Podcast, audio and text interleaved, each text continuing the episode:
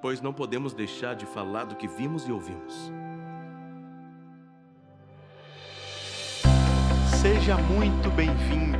Você está no Vimos e Ouvimos, o podcast da CRU Brasil, organização missionária que agora em 2020 completa 50 anos de existência. Nesse podcast, você vai ouvir histórias engraçadas, testemunhos impressionantes e memórias inesquecíveis. Meu nome é Lucas Martins, um dos quase 100 missionários da CRU Brasil, e eu vou estar abrindo alguns episódios e também trazendo alguns convidados muito especiais. Queremos celebrar o que Deus fez nas últimas cinco décadas. E como Ele fez muita coisa, não podemos deixar de falar do que vimos e ouvimos.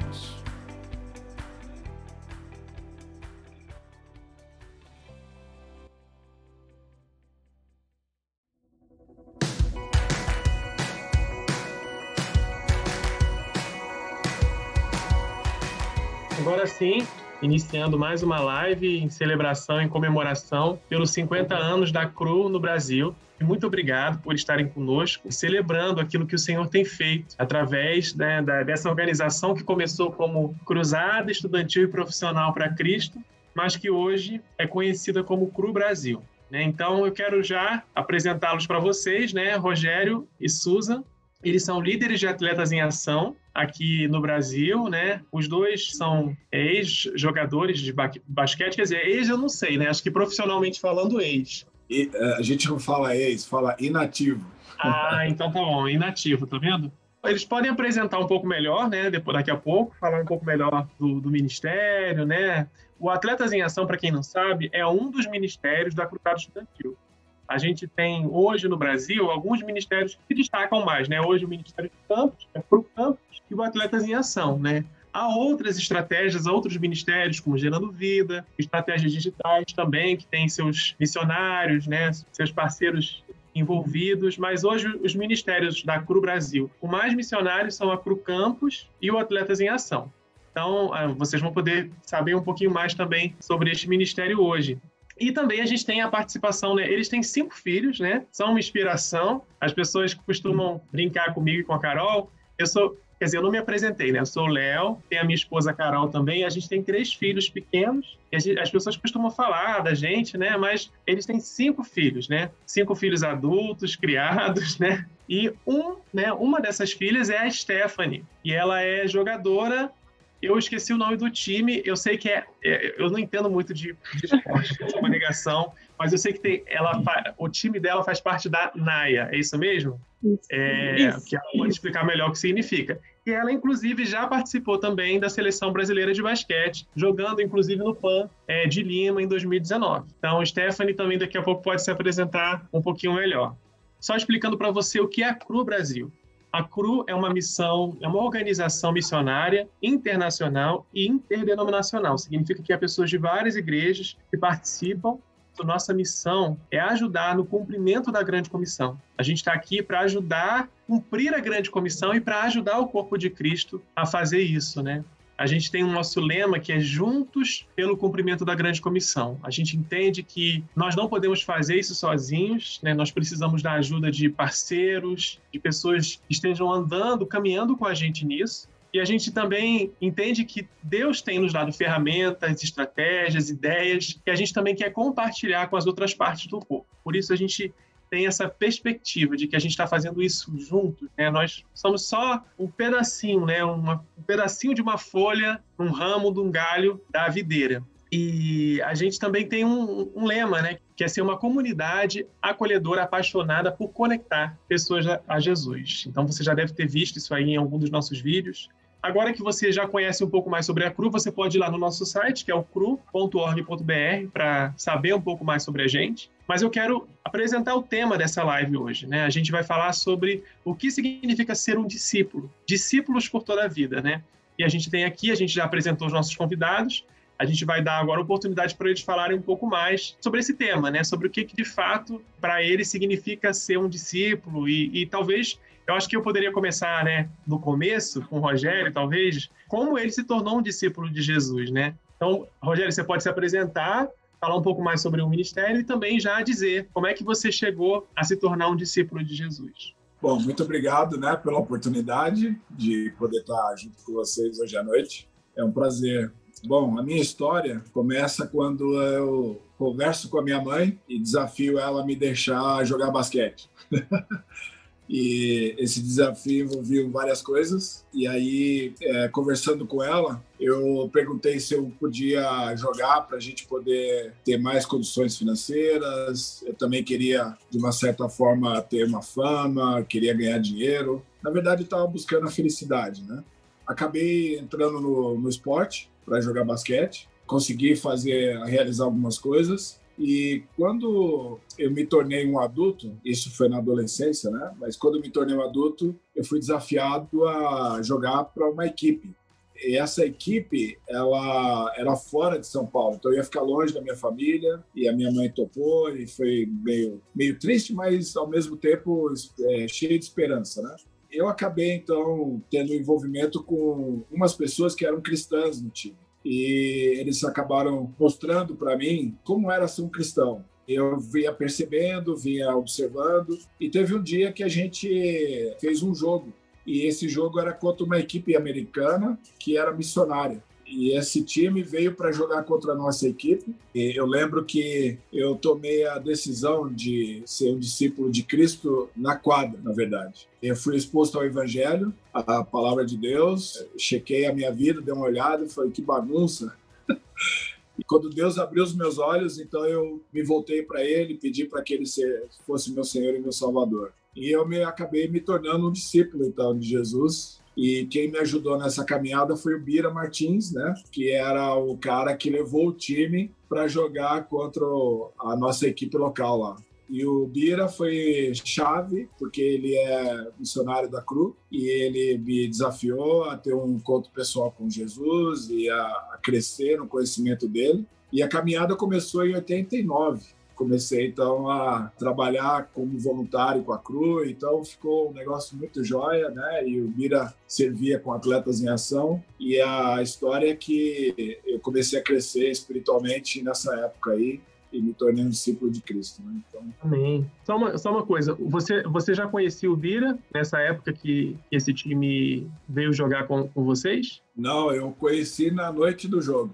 Uau, então, então era uma estratégia, isso era uma estratégia do Atletas em Ação, né, para poder compartilhar o evangelho com vocês, na verdade, né? Exatamente. E tem sido, né, é, por vários anos, tem sido uma das estratégias fazer jogos amistosos, né? Nessa época, as pessoas iam muito mais, né, para assistir jogos. Uhum. É, hoje eu vejo que vão também, mas em volume menor. E uh, o evangelho era pregado no ginásio. Então, é, as pessoas tinham a oportunidade de, de ouvir o evangelho.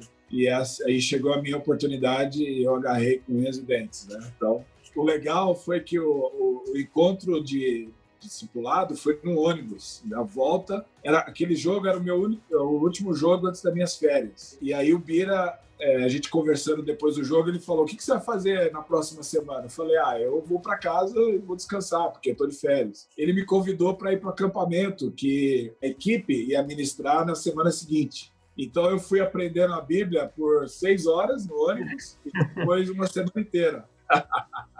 Discipulado intensivo logo, né? Foi intensivão, bem legal. Uhum.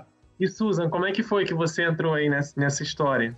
Eu cresci numa família evangélica, então eu fui batizado com 12 anos. Mas quando eu fui estudar no University of Texas, em Austin, na faculdade, eu comecei a fazer parte de CRU, cruzada. Lá na universidade tinha um grupo de uns 200, 300 lá na, na universidade onde eu estudei. Então começamos a ir nas reuniões, grupos de discipulados. Eu lembro minha minha eu e minha amiga ele ia na, na, na faculdade com os quatro leis para falar com as pessoas.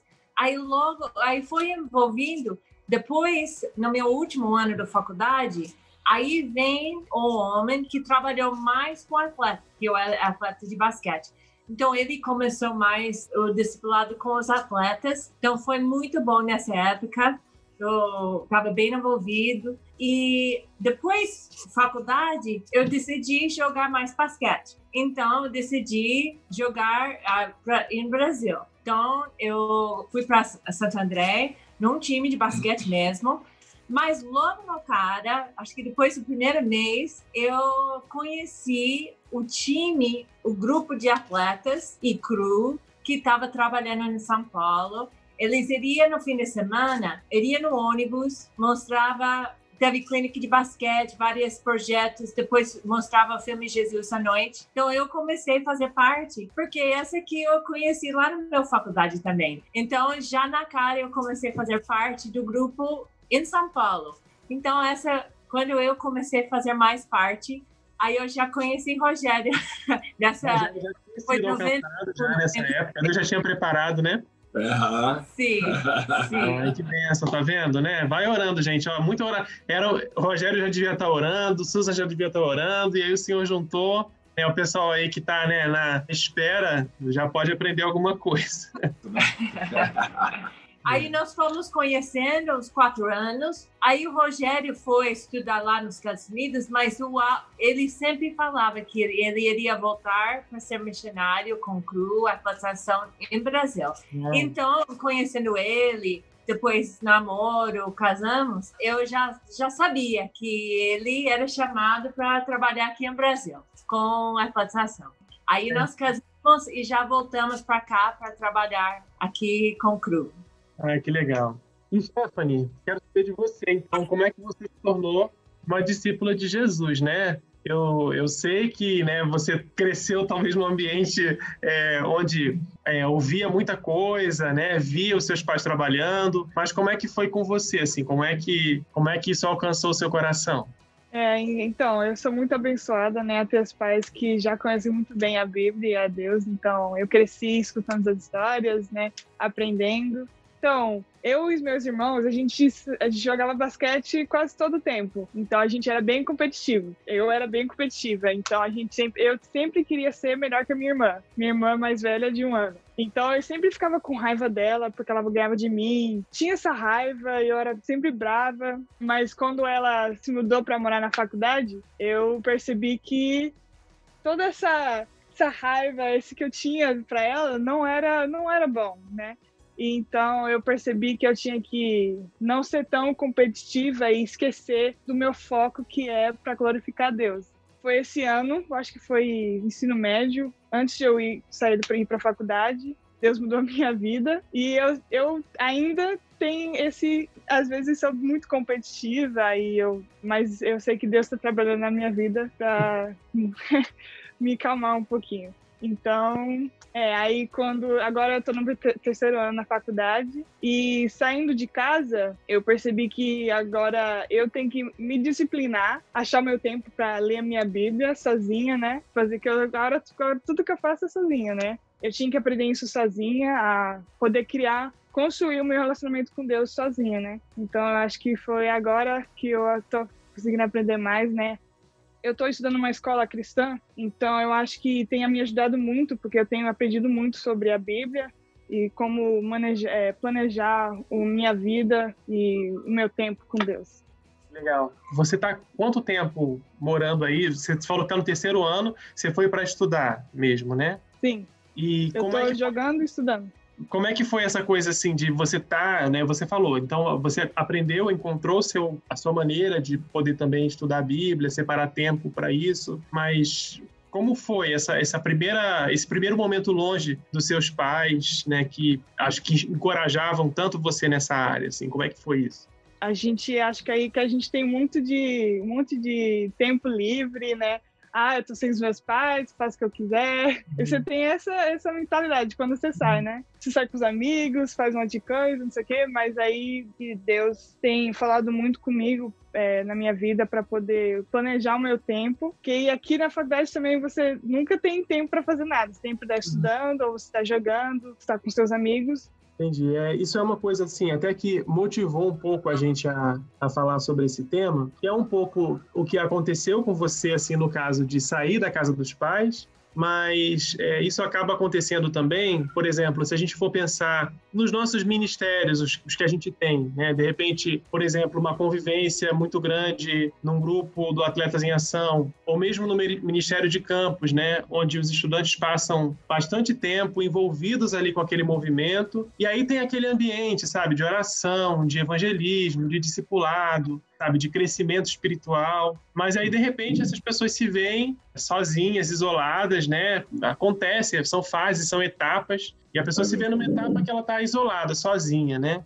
Que conselho você deu para os seus filhos, né? Porque agora você só tem é, uma filha morando com você, né? A Rebeca. Então, é. Mas eu sei que você já passou por isso também com discípulos, com pessoas que você acompanhou e de repente ah. essas pessoas estavam longe de você, né? Então o que que você encorajava essas pessoas a fazerem e como é que você mesmo fez, né? Nos momentos em que você teve isolado e tudo. Então, ah, quando eu cheguei na, na universidade, eu tive um pouco de dificuldade no começo, né, por causa da língua, cultura, mas eu estava sentindo falta de uma pessoa, né, para compartilhar, para a gente orar juntos. E Deus ele me deu um amigo. E esse amigo era o, era o cara que cuidava de todo mundo na parte é, física, né? Ele, ele era o, o médico, fisioterapeuta. Isso significava que eu tinha que acordar às 5 da manhã para vê-lo, para a gente ter um tempo juntos até começar tudo, né? Que aí às 7 horas começava a aula, começava um monte de coisa e valeu a pena. Foi muito bom porque ele me continuou me discipulando e eu queria isso, eu estava sentindo falta disso, já que eu estava longe do Bira, né? É, nessa fase, porque o Bira ele me ajudou muito, né? Além de ser um conselheiro, até por algumas vezes fiz o papel de pai, né? Porque eu cresci sem meu pai. Uma, uma coisa que eu falei para os meus filhos, e eu ainda falo, e até às vezes eu pego no pé e pergunto, é que seria bom eles encontrarem uma pessoa que fosse aí uns 10 anos mais velho que eles, talvez, e de perguntasse para essa pessoa se ela poderia ser a mentora, a conselheira, ou alguém que possa bater papo, orar, para não ficar com esse sentimento de estar sozinho e a gente estando longe, né? E é claro, ela falou agora elas estão, estão livres da gente, né? Então, agora eu posso fazer o que eu quiser. Ah! E, e é isso aí, pode fazer sim, né? desde que esteja glorificando ao Senhor. E aí o conselho que a gente deu e a gente conversa é de que procure alguém, converse com uma pessoa um pouco mais velha e fale, ó, oh, posso te contar o que está acontecendo comigo, você pode orar por mim. Então isso ajuda bastante, né? É sábio fazer e tira aquela, aquela impressão de que está sozinho, né? Mas a Susan, ela toma muito mais iniciativa do que eu de ligar para cada um deles, né? Porque eles não ligam para gente. É, depois que sair de casa, eles não querem nem saber mais. Cuidado, viu, Léo? Vai acontecer com você. Ah, não, meu Deus. Jesus já voltar antes. ah, você sabe, né? O homem é mais vai, vai com Deus. Mas a mãe, ela não vai, fica aqui, né? Uhum. Então tem esse bate-papo no fim de semana, no domingo, também é legal, gostoso, a gente também bate papo, né, hora junto. Então é, é gostoso, né, ter uma pessoa perto que possa dar aquela força, possa ajudar, tá ali para orar junto, né? Muito gostoso isso. O cru, quando eu saí de casa, eu morava no estado de Washington.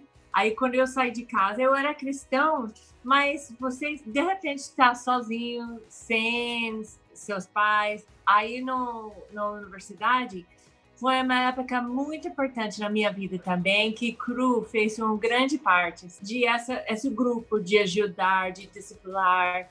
Então foi muito importante. Depois, com a atletização, sempre fica mais com atletas. E agora, assim, trabalhando para ter grupos, para ajudar uns aos outros nessas, nessas épocas. É muito importante. É, Susan, você experimentou isso na universidade, né? Quando você veio para o Brasil para jogar basquete aqui, você também de cara conseguiu encontrar o pessoal da CRU aqui também, não foi? Deus também abençoou que vocês sempre conseguiram, né? Esse ambiente, assim, né? Isso é muito, muito ah, bom. É, foi provisão de Deus. Né? Sim, eu acho que orando, Deus ele, ele é incrível. Que, na verdade, quando eu cheguei, depois nós casamos, estava uh, morando aqui, o Bira, a esposa do, do Bira, Rosalie, também uhum. virou minha discipuladora, me ajudou ah, muito. Mas ela é um que Deus, assim, teve várias na minha vida que me ajudou muito nessa, nessa área de ter um grupo de ajudar, de esse apoio. Stephanie, é fácil achar alguém assim? Como é que é? Você falou que está numa escola cristã, mas você, você nos ambientes que você circulou, na seleção, não sei, como é que você, como é que é? É fácil encontrar alguém, um irmão, né, que possa ajudar você nesses momentos? É, aqui não é tão, é bem fácil, porque tem muita gente aqui de mais velha que são muito sábios e conhecem muito bem a Bíblia. Tenho conversado com uma, uma técnica que era um ex-técnica, agora ela tem um filho. Então eu, eu ligo para ela, ela vem aqui também para a faculdade para a gente conversar. Então isso é muito legal. Mas é muito bom porque a gente tem internet, essas coisas assim. Então, quando eu vou para o Brasil, a gente pode conversar ainda escrevendo, ligando uma para outra. Então, mas aqui, que não é, aqui é muito fácil encontrar alguém, porque aqui tem muita gente que está pronto para ajudar, então. Legal. Quando você, você, você só jogou nesse time ou você jogou em outros times também? Como é, assim? Faz pouco tempo, né, que você começou, né? Quantos anos você está como jogador? Eu tenho você jogado a minha jogou. vida toda. Como é que, por exemplo, quando é que você deixa de ser assim junior, né? Não sei, porque no futebol tem isso, né? Que você vai para um time profissional. Eu não sei como é que é o esquema do basquete. É. Eu tenho mais um ano na faculdade, é, aí eu vou me formar, Deus quiser. É, e aí espero poder jogar profissionalmente depois. Ah, tá. Então o que você, você joga na liga universitária, mas não é profissional Isso. ainda, né? A Stephanie começou com oito anos. Uau. Mas então tá. Então você jogou no, no, time da sua universidade, né? Que é uma universidade cristã, então é um ambiente que favoreceu isso. Quando é que você foi para a seleção brasileira? E então eu comecei. Como é que foi lá?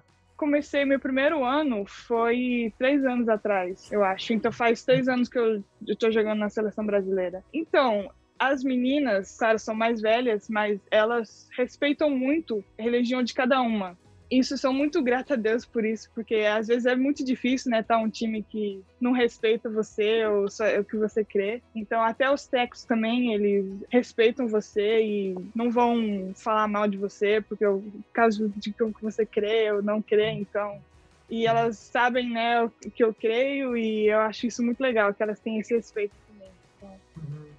Ah, legal. E, e, essa coisa, como é que foi assim? Tem uma curiosidade, imagino que as pessoas também participando aí tenham também. Como é que foi essa coisa de estar na seleção, assim? Como é que soou para você a primeira vez que você soube que você tinha sido convidada para isso? Uhum. Eu acho que foi minha mãe que leu alguma coisa e ela falou para mim, eu fiz o quê?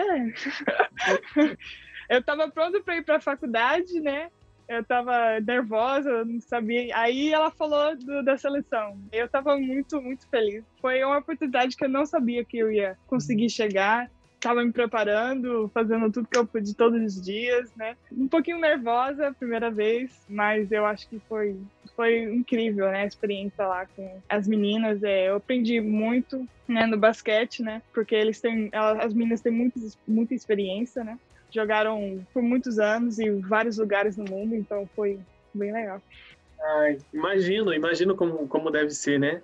Eu, eu vou dar um pouco mais de detalhes, mas é, nós estamos aqui para Osasco e Deus sempre prepara as coisas, mas aqui em Osasco tem um programa de Bradesco para as meninas, então a Stephanie começou a jogar no, nesse time de Bradescos, que foi uma benção, muito bom.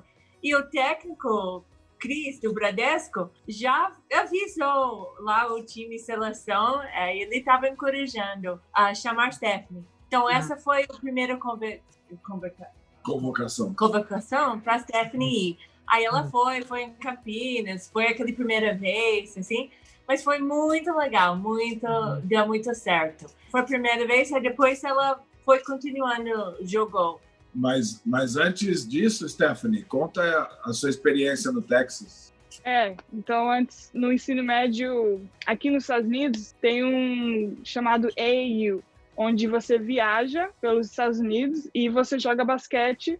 São, é um lugar muito grande, com mais de 20 quadras, e aí você joga alguns jogos, três, dois jogos por dia, e lá é onde técnicos de faculdade podem ir e assistir você jogar, para ver se eles gostaram de você, e aí eles anotam lá, né, para dar é, bolsa de estudos. Então eu fiz isso por dois anos e onde me ajudou muito. Foi muito legal. A gente viajou para viajou, viajamos para vários lugares. Aí foi onde eu tive várias oportunidades, várias escolas, né, me escrevendo, me ligando para poder jogar por eles. Então isso foi um lugar onde também deu para aprender muito e jogar. Poxa, que legal.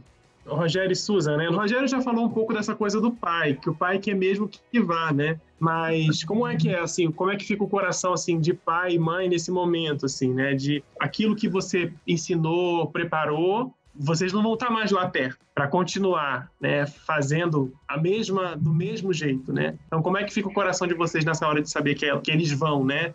Não só a Stephanie no caso, né?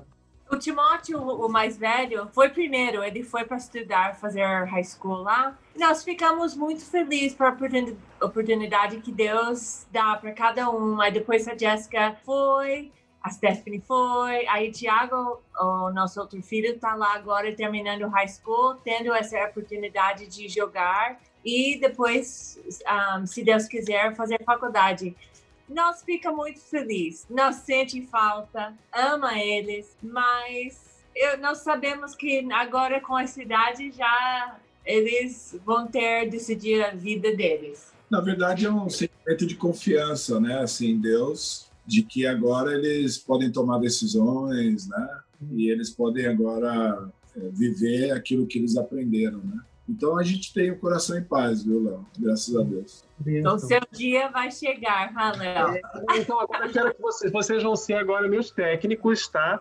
Então vou fazer de conta que eu sou um pai. Eu fazer de conta não, eu sou um pai, né? Muito mais novo. Então assim, como técnicos, o que que eu nesse campo aqui criando, né, educando com a família, com o filho, o que, que eu tenho que fazer, assim, especialmente considerando essa coisa de ser um discípulo e ajudar os meus filhos a serem também.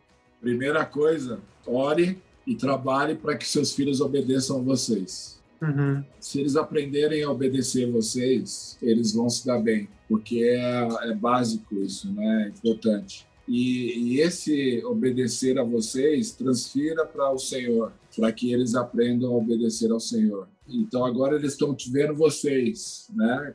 Que vocês, para eles, é a figura que representa Deus. Uhum. E mais tarde você, você vai começando a transferir, vai começando a direcioná-las para Deus. Uhum. Quando, elas, quando elas entendem que também obedecendo a Deus é melhor, então você vai ter aí tranquilidade mais tarde, né? O que, que você falaria?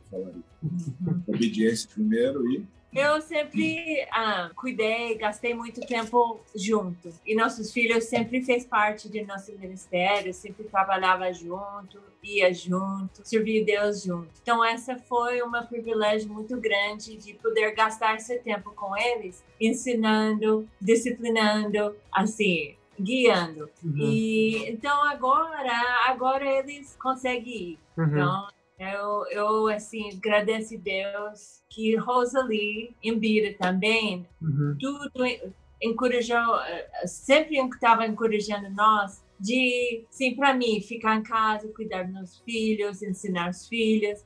Então, foi uma coisa muito importante para nossa família de fazer isso. E agora é a hora para eles ir. É, uma coisa importante, Léo, é que se nós não tomarmos cuidado como pais, a gente pode idolatrar os filhos. Uhum. E isso é um perigo tremendo, porque aí as crianças elas perdem, o pai perde, a família perde, a sociedade perde, aí fica uma bagunça. Então, eu estou dizendo o seguinte: nós precisamos cuidar sim dos nossos filhos, dar amor, mas a gente precisa ajudá-los a entender os limites, a entender as regras, a entender o temor do Senhor. Enfim, se nós não cuidarmos disso, então fica muito difícil mesmo, fica desafiador. E a gente vê, né, é, desespero de alguns pais aí, porque na base foi negligenciado, foi levado de qualquer jeito e agora começa a sofrer as consequências. Então, como seu técnico, ajude as suas filhas a obedecerem a você e depois trans, e ajude elas a entenderem que obedecendo a você elas estão glorificando a Deus. E aí elas vão começar a entender melhor isso e vão obedecer. Aí elas não vão passar o sinal vermelho, elas o guarda vai falar para parar, elas param, a professora chama, elas obedecem, aí você vai ver. Aí vai ser coisa de Deus. Uhum. É, Stephanie, você consegue lembrar, né? Eu tô aqui pegando aqui a sabedoria do Rogério da Susan, né? E dá para ver que eles, que eles têm mesmo, assim, o Senhor tem dado a eles. Mas você consegue lembrar, assim, talvez das coisas que fizeram mais diferença para você, assim, né? Nesse, vamos dizer assim, um treinamento, né, para a vida. não estou querendo explorar demais a analogia do esporte, né, mas é uma preparação, né, também. Então, assim, nesse período que você estava crescendo, assim, o que que você via que seus pais estavam fazendo que, que fez mais diferença para você? Então, meus pais sempre trabalhando com o ministério, eles sempre estavam evangelizando, né? Discipulando, ajudando várias pessoas. Então, eu sempre cresci ouvindo sobre que a gente tem que ler a Bíblia, que a gente precisa, né, orar, a gente precisa fazer as coisas são essenciais pra, na nossa vida. Não é somente uma vez que vai vai ser vai ser isso. É você crescendo, construindo seu relacionamento com Deus, tendo uma base e sempre tendo aquela pessoa, né, para te ajudar nesses momentos que são mais difíceis na nossa vida.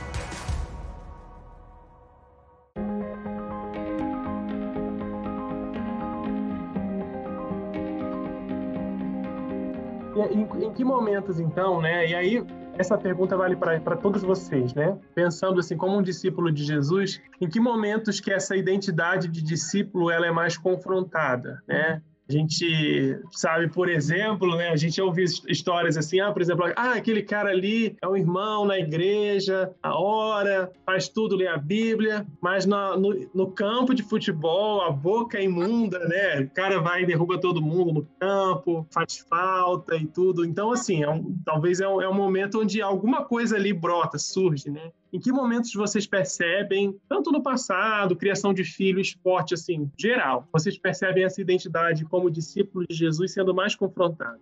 Para mim, jogando é sempre era, era, era é difícil, acho que todo mundo sabe, porque parece que você já reage errado quando cuidando filhos, às vezes perde paciência. Então, essa foi a minha época. Você tem que pedir muita ajuda de Deus. E uma coisa que eu estou sempre um pouco confrontado e eu moro longe, eu sempre morei uns 25 anos, agora eu moro longe da minha família. Eu sei por que eu moro longe. Porque eu estou servindo Deus, estou aqui em Brasil com, com o Rogério servindo atletas, mas às vezes essa vem um pouco atrás pensando, eu sempre tenho que lembrar a verdade que porque eu estou aqui em Brasil. Eu acho que um pouco de eu lembro que a, o Bira, uma vez eu falei, Bira, as crianças estão me irritando. Aí ele me deu um livrinho, Crianças, Prazer ou Irritação. E eu aí aprendi muitos princípios ali que foram me, me ajudando, mas claro, não sou perfeito. Isso é um, é, foi um desafio, né? Educar filhos, porque a gente não pode é, deixar para depois, a gente não pode ter que ajudar, tem que se envolver.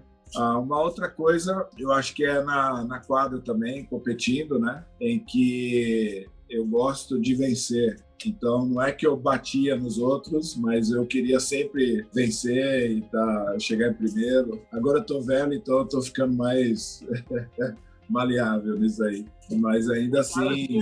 Coitado se alguém apanhasse de você, misericórdia. Vocês não Quem não conhece o Rogério, gente? Rogério, eu, eu tô acostumado a olhar para as pessoas assim, as pessoas olharem para cima para me olharem, mas com o Rogério eu tenho que ficar assim, né, para olhar para ele. Então imagina como é que é levar um, uma cotovelada assim no Rogério. Mas olha, é, no começo, né? Na semana seguinte que eu me converti, foi jogar um time lá na minha cidade e era rival. E nós não podíamos perder para aquele time. E um dos caras começou a me provocar. Adivinha o que aconteceu? Bati no cara, o cara bateu em mim e a gente brigou e foi um negócio feio. E eu voltei para casa todo frustrado, né? Falando pro meu amigo cristão: olha, não dá para eu ser cristão. Você viu o que aconteceu hoje? Eu bati no cara. Não... Eu acho que é melhor não ser cristão, porque se eu ficar fazendo isso, eu vou manchar a igreja, vai ser ruim, ninguém mais vai acreditar em nada. E hoje tá todo mundo me assistindo lá, meu. Então foi horrível, né? E ele teve uma palavra sábia, né? Ele falou: você tá crescendo, isso aí acontece, mas se arrepende e confessa para Deus esse pecado. Foi muito legal que eu fiz isso. E o cara, depois, a gente acabou se tornando amigos, né? Porque eu fui pedir perdão para ele. Uhum. E aí eu experimentei, né, o, o, conceito de pedir perdão. E, de... e eu falei com o cara, e o cara falou: Não, eu te perdoo porque eu também queria te pedir perdão. Aí o cara, o cara tinha se convertido também. Poxa, que legal. então foi muito jóia, né? Porque é o que eu falei, eu gosto. É, para mim era ganhar, ganhar. E se uhum. fosse para sair na, na, briga, a gente saía mesmo. E foi uma briga de grande, né? Que o cara era grande também, então. É, não, então é, pelo menos, pelo menos foi de igual para igual, né? Stephanie, a Stephanie chegou a falar, né, um pouco da competitividade, talvez foi do, do Rogério que ela tenha herdado, né? Mas Stephanie, pode ser em qualquer área aí, onde você vê essa, essa identidade como discípula sendo mais confrontada. Então, eu jogando basquete, eu machuquei meu joelho faz duas semanas agora. Então, eu não vou poder jogar essa temporada. Eu tô fora, ah. porque eu vou precisar de cirurgia daqui a umas seis semanas. Então, acho que Deus está tentando me ensinar que basquete não é tudo, porque eu sou muito, eu tenho uma paixão enorme pelo basquete. Se alguém me chamar para jogar, eu, eu tô lá já. Eu tenho que ter essa mesma paixão por Deus. É. Uhum. Uau. Como, quanto tempo dura uma temporada? Só para a gente entender assim. Vai começar agora em outubro.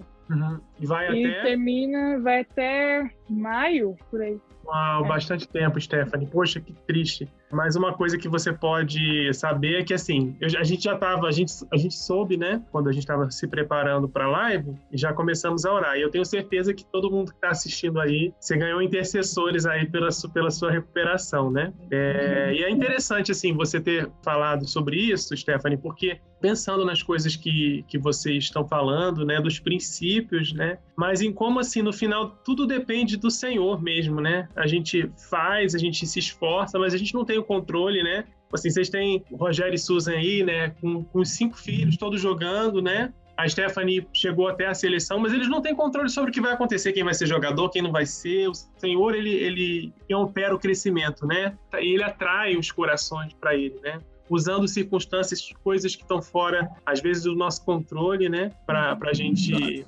Você ia falar alguma coisa, Rogério? Pode falar. Não, sabendo não, tô, que. Estou concordando com é, você. Sabendo que Deus também tem um plano para Stephanie. Uhum. De como to, todas as coisas correm bem, quem ama a Deus. Uhum. Então, nós também, como mãe, é, tem que saber que Deus tem um plano. É, ali, aliás, a nossa expectativa, Léo, para os nossos filhos uhum. é que eles amem a Deus e temam a Ele. Então, a Jéssica, por exemplo, não vai continuar jogando. Para nós, não tem problema nenhum. Uhum. Então, a, a nossa oração, o nosso trabalho, a nossa preocupação, por dizer assim, é de que eles temam a Deus e obedeçam ao Senhor. Então, uhum. o resto pode fazer o que quiser.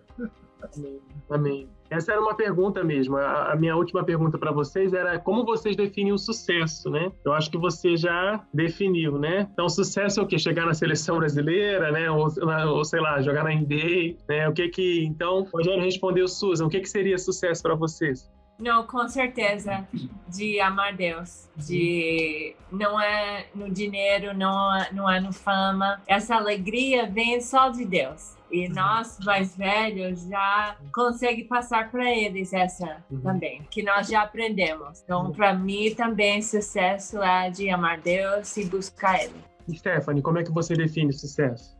É, e também acrescentando é que esse sucesso do mundo não vai durar para sempre, é, vai acabar um dia, né? Então, como a gente sabe, o LeBron, ele acabou de ganhar é, outro NBA Championship, ganhou MVP Championship, um cara com muito dinheiro, famoso, todo mundo no mundo conhece ele, mas esse sucesso vai acabar né? Não é, não é para sempre, mas o sucesso como cristão que a gente tem, que é glorificando a Deus e transformando nosso coração, nossa vida, é o que vai nos dar a vida eterna com Jesus um dia. Amém, amém. Fico muito feliz, né, de ouvir isso. Creio dessa, dessa maneira, né, e aprendi muito, assim, né, nesse tempinho aqui que a gente conversou sobre princípios, né. Eu creio que a gente, de certa forma, a gente precisa é, assumir a responsabilidade, né, e aí mais uma vez explorando a analogia aí com os atletas, mas assumir a responsabilidade de ser técnicos, de treinar o nosso coração, assim, né, de para as coisas espirituais, né, para as coisas do Senhor, né. o, o Stephanie, você falou agora sobre, sobre a duração do sucesso, eu me lembrei daquele texto lá de Paulo falando a Timóteo, né? Que o exercício corporal para pouco aproveita, mas a piedade para tudo é proveitosa, né? Ele está dizendo, exercita-te na piedade, porque o exercício corporal para pouco aproveita, mas a piedade para tudo é proveitosa, porque promessa da vida presente e da que há de vir, né? Então a gente sabe que Paulo não estava dizendo que o exercício físico não é importante, né? Mas é, luz da eternidade, né? É, então, realmente, é pouco, o proveito é pouco, né? Então, o proveito é. maior a gente tem é, exercitando o nosso coração nas coisas do Senhor. Legal, é verdade, porque Filipenses 2,15, né? Deus ele nos exorta a sermos luz no mundo, né? Uhum. Que nós sejamos como luzeiros, né? Então, quando uma base é bem feita e, a, e essa luz ela brilha, então eles podem estar em qualquer lugar e essa luz vai brilhar. Então a nossa oração, esperança é que continue brilhando em qualquer lugar, não é só na quadra, né? Amém, amém, Rogério. Antes da gente terminar, Rogério, fala um pouco mais sobre o Ministério né, do Atletas em Ação, como é a atuação de vocês? Vocês atuam só com o pessoal que faz esporte, para esporte? Como é? Só isso? Tem mais coisas? Você pode explicar para gente como é? Legal. Ah, por um bom tempo, Atletas em Ação, ele estava trabalhando é, exclusivamente focando no atleta, né? aquele que é um influenciador. A ideia era de ajudá-lo a crescer em Cristo para ele nos ajudar a alcançar outras pessoas, né? os seguidores. E recentemente, aí, uns 7, 8 anos, a nossa organização internacional de atletas em ação tem é, mudado o foco não é que estamos esquecendo dos atletas, eles são alvo, a gente quer alcançar todos os atletas, mas agora nós estamos expandindo para um pouco mais, que é alcançar a comunidade, a cidade. Então, com todos os recursos que já foram criados e a experiência que nós temos, nós gostaríamos agora de compartilhar isso com é, irmãos em Cristo da, da igreja local e fazer uma parceria com eles e a, a ideia seria da gente ajudá-los a alcançar a cidade. Se houver alguém que tem aptidão e gostaria de, de ajudar a alcançar atletas, nós gostaríamos de treinar essas pessoas para que então a gente continuasse alcançando atletas também. Então, hoje nós estamos trabalhando nesse sentido de fazer parceria e de alcançar mais usando o esporte e ensinando, né, o corpo de Cristo, é isso, os irmãos, a tomar a iniciativa de falar de Jesus, hum. né? Então a gente ajuda eles a, a construir uhum. o testemunho pessoal deles, a gente fala sobre como evangelizar. Então a gente trabalha nesse sentido aí. Fazer do esporte uma uhum. ferramenta, né, em si. Eu já tive a oportunidade, assim, de participar, né, de algumas atividades do, do com nesse perfil, né, de alcançar a comunidade, é muito, realmente, muito legal e muito, assim, é a uhum. oportunidade que dá, né, para se conectar mesmo com as comunidades. E, e como é que faz, assim, para para uma igreja solicitar o contato, o treinamento com atletas em ação, como é que, como é que as pessoas podem entrar em contato com vocês? Tá, hoje, hoje é duas maneiras, né? O Instagram, que é Atletas em Ação, e o nosso site, né, que é atletasemação.com.br. E aí tem lá um, um local que a uhum. pessoa pode escrever e fazer perguntas. E a gente gostaria muito de poder uhum. começar uma conversa, né, para fazer uma parceria e falar de como que juntos a gente pode alcançar aquela comunidade lá. Fiquem à vontade para entrar em contato com a gente. Legal, legal é a CRU, ela, a atuação dela é fundamental, né? Assim, na atuação da CRU é fundamental a presença, a participação dos missionários. São pessoas, né, que entenderam que o Senhor estava chamando, chamando para o ministério, é o caso de Rogério e Susan, por exemplo, né? E deixaram sua formação, sua, né, sua profissão, para se dedicar integralmente ao ministério. E o ministério dessas pessoas que foram chamadas por Deus só é possível graças à participação de outros irmãos, né? São parceiros, a gente chama essas pessoas de parceiros ministeriais. São pessoas que se comprometem com a gente, acreditam no nosso chamado investem né, em um, dois, três missionários é, mensalmente, né, e através dessas ofertas é que a gente consegue, cada, cada missionário consegue manter assim a sua né, padrão de vida, educar cinco filhos, é através da fidelidade do Senhor e, da, e ele usa a fidelidade dessas pessoas também, né? Então a gente tem aproveitado esse, essas lives, né, para agradecer a Deus pela vida dessas pessoas, né, que têm sido fiéis até mesmo nesse momento, né, de, de, de pandemia. E pedir, né, se você quer ser um parceiro, você pode entrar lá no site da CRU, cru.org.br, tem lá quem somos, missionários, você pode ver lá a lista dos missionários que têm atuado com a CRU e né, saber mais sobre o ministério deles e, de repente, se tornar um parceiro ministerial. Você pode fazer isso aí se você quiser. Quero dar oportunidade para você se despedirem, dar um tchau para as pessoas, uma mensagem. É uma mensagem rápida. Eu queria dar a oportunidade primeiro Stephanie, depois Rogério Souza. Eu não, se alguém quiser conversar comigo, eu não estou fazendo muita coisa agora com os meus joelhos, então a gente pode conversar, bater um papo. Valeu. Que legal, Stephanie. Obrigado pela disposição. Rogério e Susan, vocês querem dizer alguma coisa? Um, ah, Deus abençoe vocês. Obrigado por ter assistido. Foi um prazer muito grande esses anos trabalhando, uns 20 anos. Nós recebemos vários times, trabalhamos muito, muito jovens, muitas pessoas assim muito querido. Eu amo todos. Então, foi um privilégio muito grande que Deus nos deu e as pessoas que nós ajudávamos, todos, ajuda, estão ajudando todos esses anos, são parte disso. Então, tem sido um prazer de servir. Eu amo o Brasil. Ah, que legal. Falo muito bem português. Nós amamos você também, Suzy. Uh, bom, eu queria agradecer né, aqueles que estão assistindo e também aqueles que são parceiros. Muito obrigado pelo seu amor, sacrifício, pela sua visão, né, de alcançar pessoas. E é isso que nós nos propomos, né, de estarmos aqui para alcançar vidas, para a gente é, dar oportunidade para as pessoas se voltarem para Cristo. Uma palavra de encorajamento é de que a palavra de Deus nos ensina acerca de Cristo. Então a gente precisa é, ler bastante Bíblia, estudar, para a gente crescer no conhecimento do Senhor e na graça dele, como Paulo diz. Então esse é o meu minha oração e meu desejo para quem está, para todos que estão assistindo a gente e muito obrigado pela oportunidade. Obrigado, Rogério. E Rogério matou a aula hoje, né, para estar tá com a gente aqui, né? O estudo dele, né? Mas para estar tá com a gente. Mas obrigado pelo sacrifício aí, Rogério. Espero que você consiga repor aí. Rogério estudando a palavra, né? Crescendo, aprendendo mais lá no seminário e deixou para estar tá com a gente hoje. Muito obrigado. Então eu vou, eu vou orar de novo, gente, porque eu estou monopolizando a oração hoje. Já orei duas vezes, vou orar mais uma, mas eu queria orar especialmente pela Stephanie. Stephanie, você tem Instagram, alguma coisa assim, né? As pessoas podem te encontrar como? Tem. Stephanie é Soares, só né? Stephanie, Stephanie Soares. Ok. Stephanie com PH, né? Isso. Aí vocês encontram lá a Stephanie, podem segui-la, né? Mandar um direct e interceder, né? De repente ela pode compartilhar lá nas notícias, como tá. Mas eu vou orar mais uma vez e depois a gente dá tchau, tá bom?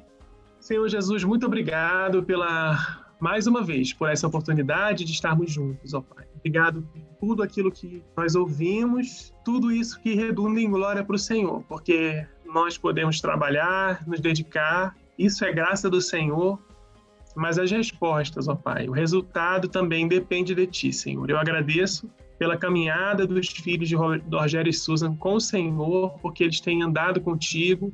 É, obrigado, porque essa é, não, não há alegria maior, né, do que essa, saber que, que os filhos caminham na verdade, Senhor. Então eu oro para que seja assim, que eles permaneçam, Senhor, que nada possa afastá-los da tua presença, assim como Rogério e Susan também, que eles permaneçam andando contigo, completando a carreira, Senhor Deus, como soldados, como servos fiéis do Senhor. E nesse momento a gente ora especialmente pela Stephanie, pedimos ao Senhor pela recuperação dela, Senhor. Sabemos que Tu és o médico dos médicos, ó Pai. Mais do que qualquer cirurgia, Senhor, Tu podes operar e tocar nesse momento o seu joelho e curá-la, Senhor. Não sabemos como o Senhor quer fazer isso, se é através dessa cirurgia ou de outra maneira, mas pedimos, ó Pai, pelo completo restabelecimento da Stephanie, Senhor, Deus, que ela possa voltar em breve a poder jogar, assim, não sei se ainda é possível nessa temporada, mas, ó Deus, Sara, Sara, corpo, né, da tua serva, Pai. E também as suas emoções, o seu coração também, sei que é difícil, sei que é uma perda também. Eu quero pedir ao Senhor que, que o coração dela esteja com o Senhor nesses dias, que ela sinta o Senhor atraindo o coração dela mais para perto do Senhor, Pai. E como a gente ouviu hoje da importância de andar né, de ser discípulos e andar com outros discípulos, eu peço para que cada um de nós aqui sempre tenhamos perto de nós amigos, discípulos do Senhor, nos ajudando, nos fortalecendo, que nenhum de nós esteja desconectado do corpo, Senhor. Se existe alguém hoje ouvindo essa live está afastado da igreja, eu oro para que o Senhor, nesse momento, chame a atenção, repreenda e faça voltar a tua casa, a tua comunhão, né? Comunhão do, dos, dos teus dos santos, em nome de Jesus, Pai. Que a gente possa entender que não podemos caminhar sozinhos. E obrigado mais uma vez, Senhor, pela vida, pela existência da cruz. Toda a bênção que o Senhor tem permitido que, as, que essa missão traga às nossas vidas, ó Pai. E continua, continua até a volta do Senhor, fortalecendo, dando visão aos líderes, para que permaneçam é, no centro da tua vontade. Em nome de Jesus que nós oramos. Amém. Amém. Amém. Bem, obrigado, gente. Tchau, um abraço. Tchau, Tchau. Valeu.